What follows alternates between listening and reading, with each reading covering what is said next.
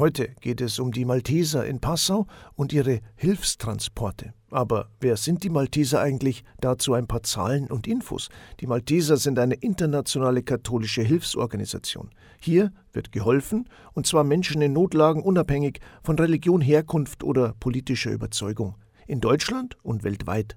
In Deutschland engagieren sich rund 51.000 Malteser ehrenamtlich. Einer von ihnen ist unser heutiger Gast, Klaus Berger, Leiter der Einsatzdienste bei den Maltesern in Passau. Seit Ewigkeiten dabei und deshalb hat er auch einiges erlebt und hat einiges zu erzählen und darüber reden wir heute. Herzlich willkommen und grüß Gott, Herr Berger. Grüß Anna. Sagen Sie, Herr Berger, seit wann sind Sie denn dabei bei den Maltesern und wie sind Sie überhaupt zu den Maltesern gekommen? Ich bin schon sehr lange bei den Maltesern. Ich kann es leider gar nicht genau sagen, seit wann ich offiziell bei den Maltesern bin ich bin da eingeboren worden. Mein Vater war sehr aktiver Malteser und der hat mich immer schon mitgenommen als kleiner Bursche. Und irgendwann, das mag 35 Jahre her so ungefähr, hat man irgendwann einmal den Schritt gemacht, da man zur Malteser Jugend gegangen ist. Da habe ich angefangen in der Malteser Jugend und seitdem bin ich dabei. Mit 18 waren Sie dann das erste Mal bei einem Hilfstransport mit dabei. An was erinnern Sie sich? Wie war das denn damals? Das war damals nach Rumänien. Äh, auch da war mein Vater groß dabei. Der hat da viele Hilfstransporte nach Rumänien gefahren und als Burm haben wir ihm immer schon mal geholfen beim Verlauner, beim Zeigherrichten, aber wir haben nicht mitfahren Kind dürfen, weil wir nicht 18 gewesen haben. Und dann bin ich irgendwann mal 18 geworden und dann war wieder Hilfstransport und dann hat Papa gesagt, ich darf mitfahren. Und äh, ja, es ist aufregend, wenn du das erste Mal dann so zwei Tage mit dem LKW durch Europa fährst. Äh, damals auch schwierig, zum Teil mit Grenzen, wo man verschiedene Erlebnisse gehabt hat.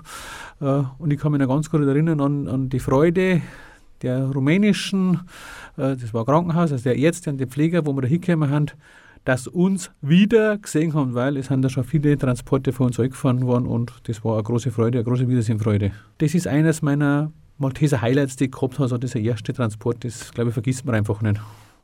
Was machen Sie denn genau bei den Maltesern? Was sind denn Ihre Aufgaben? Ich habe Sie ja vorgestellt als Leiter der Einsatzdienste bei den Maltesern in Passau. Was machen Sie denn da genau? Was sind denn Ihre Aufgaben? Genau, also ich bin Leiter Einsatzdienste bei den Malteser. Äh, unter die Einsatzdienste äh, fällt Katastrophenschutz, fallen Sanitätsdienste, im Prinzip alles, was irgendwo mit Notfallrettung zum tun hat, was nicht im öffentlichen Rettungsdienst ist. Wir haben rein ehrenamtlich und alle diese Bereiche, für die bin ich verantwortlich, das ist mir unterstellt, da haben meine Helfer dafür da. Das ist alles Ehrenamt, ja, ein Hobby kann man sagen. Wie viel Zeit bindet denn dieses Ehrenamt bei den Maltesern? Weil das kann man jetzt dann wirklich nicht in Stunden sagen und dann kommt es immer darauf an, wo es. Also ich persönlich doch sehr viel.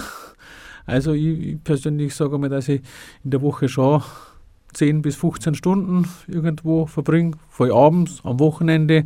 Ähm, der einzelne Helfer ist ganz unterschiedlich. Da haben wir auch sehr flexibel. Wenn einer sagt, ich habe zwei Stunden in der Woche Zeit, dann hat er zwei Stunden in der Woche Zeit. Und wir haben auch Zeiten, wo viel zu tun ist. Das ist zum Beispiel unser äh, Hochsaison für Sanitätsdienste. Das ist immer so Mai, Juni, Juli. Da haben die ganz viele Sanitätsdienste. Da hat man Vollzeit da. Oder dann haben Vorkommnisse. Da denke ich zum Beispiel an Ukraine-Krise, da haben wir auf einmal ganz viel zum Tag und wenn wir uns um die Flüchtlinge gekümmert haben, das ist dann irgendwann abgeflattert, haben wir wieder weniger zum tun. Also das ist ganz schwierig zu sagen, so und so viel. Aber wir finden für jeden eine Lösung. Also jeder, der helfen mag, für den finden wir die Lösung. Das muss kann immer da sein. Und wir haben ein Verständnis, wenn einer sagt, es geht nicht, ich kann nicht, weil ich arbeiten muss, weil Familie oder sonst was. Also jede Stunde Zeit, wenn einer eine Stunde Zeit hat, dann haben wir uns auch froh über das, dass er uns eine Stunde hilft. Was sind Ihre Beweggründe? Warum sind Sie dabei? Was macht denn das Helfen für Sie aus? Erstens, wie ich schon gesagt ich bin da reingewachsen. Das war für mich normal. Der Papa war dabei, Mama ist immer noch dabei. Ähm, das, das war ganz normal und, und dann äh, lernt man einfach auch viel Leute kennen. Äh, es entstehen Freundschaften. Also es ist mehr, als wir nur helfen, nur arbeiten, sondern es sind wirklich Freundschaften, es sind schöne Zeiten und ich habe vorher Erlebnisse gehabt mit den Malteser. Also, äh, wenn ich an den, den Hilfstransport denke äh, oder wenn ich an meine Highlights denke, ich war äh, drei, vier Mal schon in Rom mittlerweile mit den Malteser zu verschiedenen Veranstaltungen. Ich bin vorher unterwegs gewesen, ich habe viel gelernt, ich habe viel gesehen. Es hat mir auch persönlich für meine berufliche Geschichte viel gebracht. Es bereichert einfach.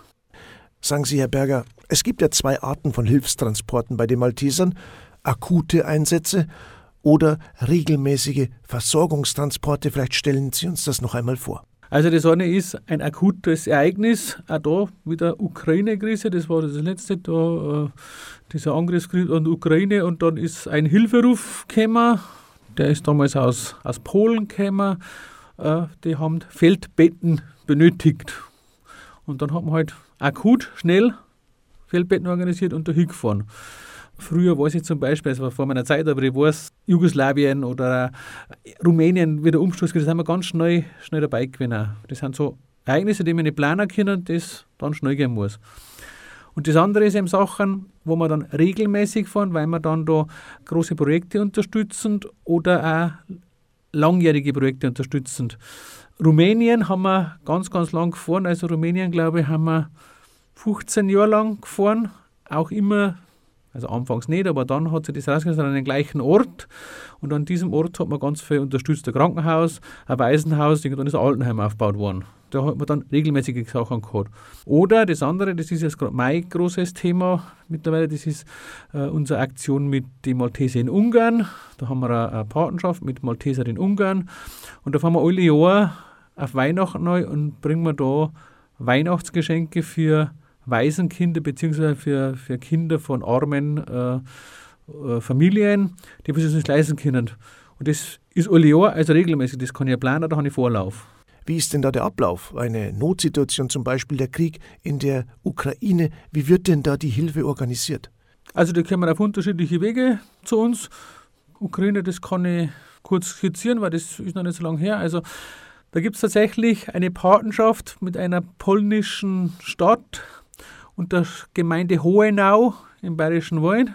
Und der ehemalige Bürgermeister und Initiator dieser Patenschaft, das ist unser Kreisbeauftragter der Malteser in Frei und Grafenau. Und in dieser polnischen Stadt, die nahe an der ukrainischen Grenze ist, äh, ist äh, Flüchtlingsunterkunft eingerichtet worden und dafür haben die Feldbeben braucht. Und die Kontakte waren da. Diese Stadt heißt Toschek und Hohenau. Die haben da bei unserem Herrn Schmid angerufen, ob wir Feldbetten hätten. Und dann haben sie da war ich selber nicht beteiligt bei der Organisation, aber dann haben sie einfach geschaut, wo kriegt man Feldbetten her. Das war gar nicht so leicht in der Situation, weil Feldbetten waren da sehr gefragt für die ganzen Flüchtlinge, die gekommen haben. Der Preis ist praktisch stündlich gestiegen, also stündlich sind die teurer geworden, die Feldbetten. Aber das hat man dann gemeinsam mit unserer Geschäftssteuer organisiert, weil da geht es ja immer um finanzielle Dinge dann, das muss irgendwo vorausgelegt äh, werden. Die hat man dann diese Feldbetten organisiert und dann haben wir wieder mir von den Einsatzdiensten und der Notfallvorsorge zusammengekommen, weil wir einfach die Fahrzeuge haben. Wir haben die, auch die Erfahrung mit Notsituationen. Also wir rufen in der Regel aus, wenn der Piepser geht, so ohne dass wir wissen, was Sache ist. Also wir, wir können da voll schnell organisieren. Und dann hat man das organisiert, dass man diese Betten kaufen Kind hat. Da ist unser Geschäftsstelle beteiligt gewesen. Dann haben wir diese Betten abgeholt, die haben wir irgendwo holen müssen. Und dann hat man Fahrer organisiert, die da nach Polen gefahren haben. Das hat relativ schnell gehen müssen.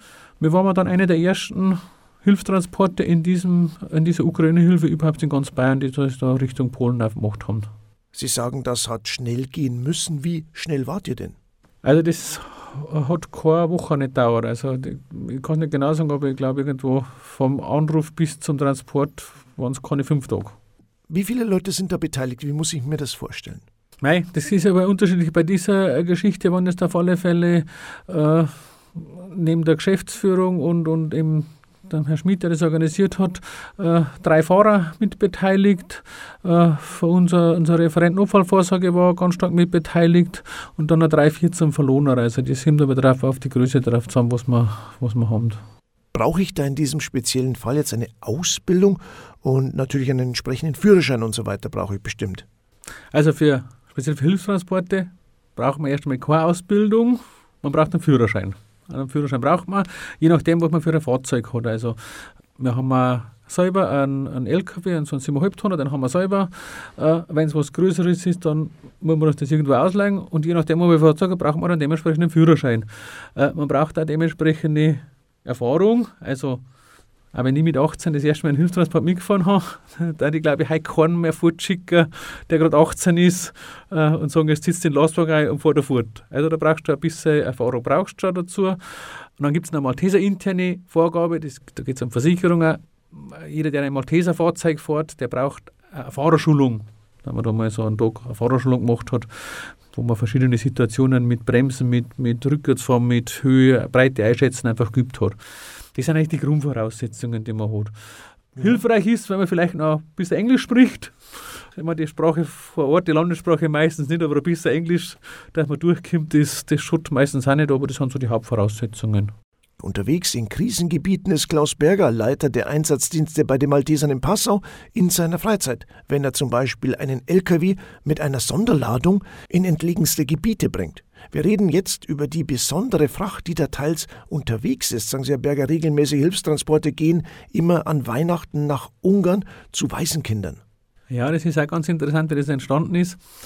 Wir haben in, in der Kreisgliederung Freyung, wo ich ursprünglich eigentlich herkomme, einen Bereitschaftsarzt gehabt, der ist ein gebürtiger Ungar. Und der ist in diesem Schopbronn geboren. Hat dann 1956 beim Aufstand flüchten müssen und hat in Deutschland Medizin studiert und war Arzt in Deutschland und war und ist dem Maltesern auch immer noch verbunden. Mittlerweile ist er leider in Berlin, also haben wir es dann nicht mehr äh, bei uns, aber immer noch dem Maltesern verbunden und der hat den Kontakt hergestellt zu diesem Schopbronn, diesem Maltesern Schopbronn. Da hat man eine Patenschaft gemacht die Malteser im Landkreis Freien-Grafenau und die Malteser in Jophund, die haben eine Patenschaft gemacht und da unterstützt man sich gegenseitig.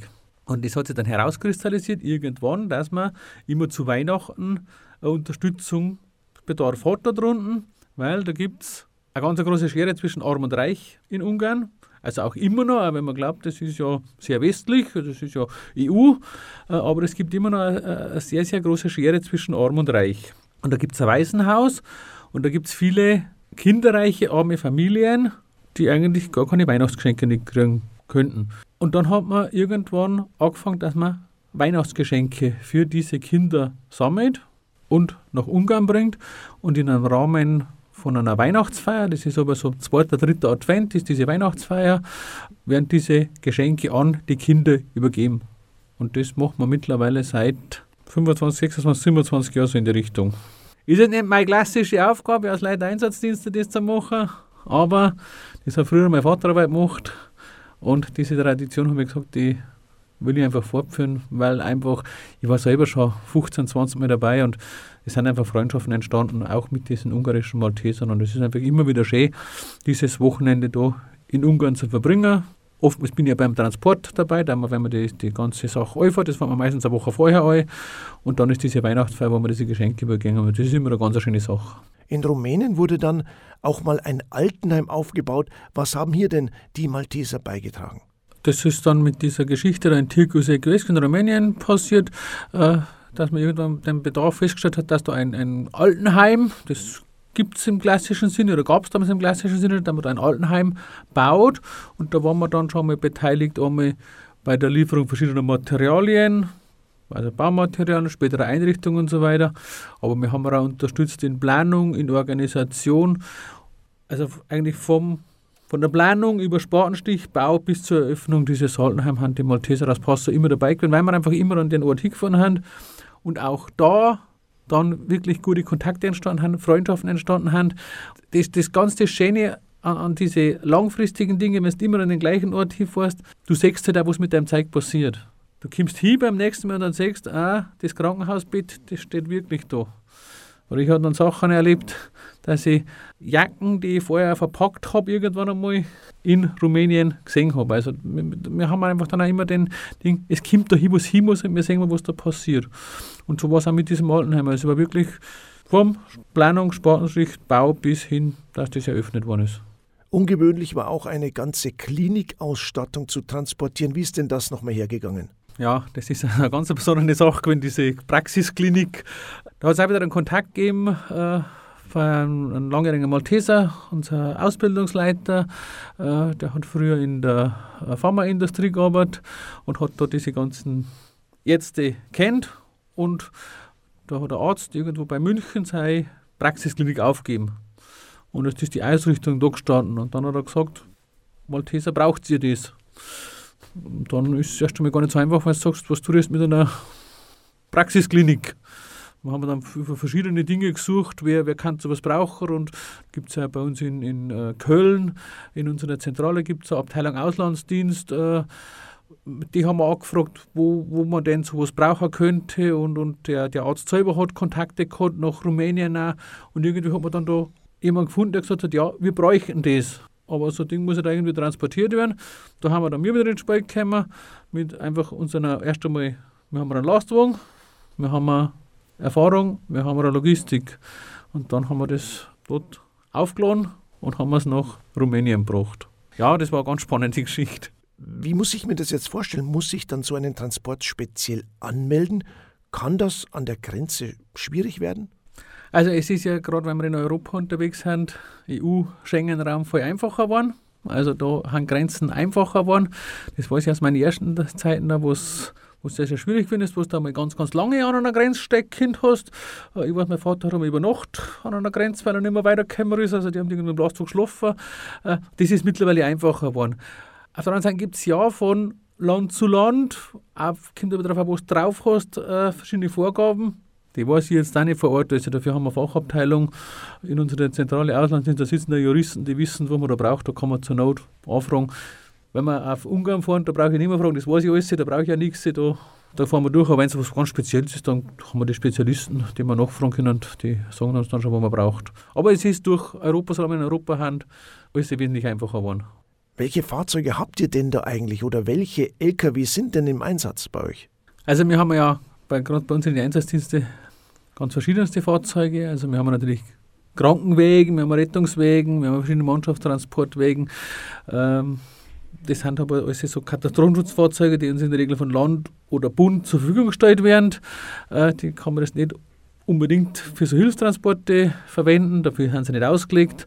Äh, wir haben dann selber uns irgendwann einmal einen LKW angeschafft, das ist so 7,5 Tonnen, mit dem kann man schon, schon ganz viel machen. Ähm, oder wir haben auch ein paar Kombis für kleinere Sachen, mit Anhänger haben wir auch. Oder wenn es mehr wird, dann muss man schauen, wo man sich was ausleihen kann. Da gibt es zwei Möglichkeiten. Also es gibt bei den Malteserinnen in Bayern verschiedene Gliederungen, die wo mehr haben. Also Wiederum München, die haben zum Beispiel einen riesen Gliederzug, den man sich zur Not ausleihen könnte. Oder man fragt einmal Firmen an. Das haben wir früher ganz oft gehabt, da haben wir einfach bei Firmen angefragt haben, dass uns die was leihen. Aber in der Regel nehmen wir entweder unser eigenes Equipment her oder wir leihen wir uns bei Firmen oder bei Nachbar Malteser was aus. Die Hilfstransporte der Malteser in Passau haben über die Jahrzehnte schon tausende Menschen unterstützt. Von Weihnachtspäckchen über die Einrichtung eines Altenheims oder Baustoffe bis hin zu einer ganzen Klinikausstattung hat unser heutiger Gast immer wieder Lkw-Transporter der Malteser begleitet und gemanagt. Es geht meist in Krisengebiete wie aktuell die Ukraine, aber auch Ungarn ist ein langjähriger Partner. Es gibt zum Beispiel Weihnachtstrucks mit Geschenken nach Sopron in Ungarn. Sagen Sie, Herr Berger, wie wird denn diese Aktion organisiert? Woher kommen denn dann die Geschenke und Güter, die Sie dann dorthin liefern? Also das haben wir großflächig. Also da gibt es ja haben wir unsere äh, verschiedenen Malteser Ortsgruppen, die vor allem im Bereich Freien Grafenau sind, äh, die dann da über Kindergärten, über Schulen äh, oder auch öffentlich das dann Aufruf machen, die, die Dinge sammeln. Im Passau haben wir dann zum Beispiel Kooperationen mit auch mit Schulen über unseren Schulsanitätsdienst. Da war es im letzten Jahr zum Beispiel das Gymnasium Freudenhain, das eine Riesenaktion gestartet hat und da glaube ich haben wir 150 Umzugskarton voll Geschenke abgeholt. Also das wird einfach großflächig ausgeschrieben, beworben, gesammelt und dann zusammengetragen und transportiert. Puh, hier wird einiges bewegt, oder? An Weihnachten wird immer ziemlich voll bewegt. Ähm, weil diese Geschenke haben es nicht allein. Ähm, da besteht aber ein großer Bedarf, zum Beispiel an Pflegebetten, an Rollstühlen, also an so Pflegehilfsmitteln. Die sammelt man dann auch immer mit. Ähm, heuer waren wir unterwegs mit zwei LKWs, zweimal 7,5 Tonnen vollgelohnt, äh, plus ein Bus, plus ein Anhänger. Also da war schon eine Masse an Zeug unterwegs. Also heuer war wirklich ein, ein riesen, riesengroßer Resonanz und haben wir so viel Zeit gekriegt, dass wir viele Fahrzeuge gebraucht haben. Hier sind Sie dann auch immer wieder zur Weihnachtsfeier eingeladen. Nach Corona waren Sie 2023 das erste Mal wieder vor Ort, oder? Ich war 2022 schon mit Runden. Da hat aber diese Weihnachtsfeier an sich nicht stattfinden können. Da haben wir nur den Transportteil gefahren und da, da haben wir dann das erste Mal die Leute schon wieder getroffen. Und 2023 war dann das erste Mal wieder diese große Weihnachtsfeier und das war auf alle Fälle was ganz Besonderes da. Also, wenn man die Leute wieder getroffen hat, wenn man wieder die, also wieder die Treppen aufgegangen bin zu diesem Festsaal, wo das aber stattfindet und dann haben die, die ungarischen Malteser da gekommen und man, man hat sich gefreut, man hat sich umarmt. Das ist schön, dass man sich wieder getroffen hat. Also, es war schon ein ganz, ein ganz schönes Gefühl, dass man das Ganze wieder machen kann, weil während Corona war es ja ganz, ganz schwierig. Wird man da demütig äh, bei der Rückfahrt?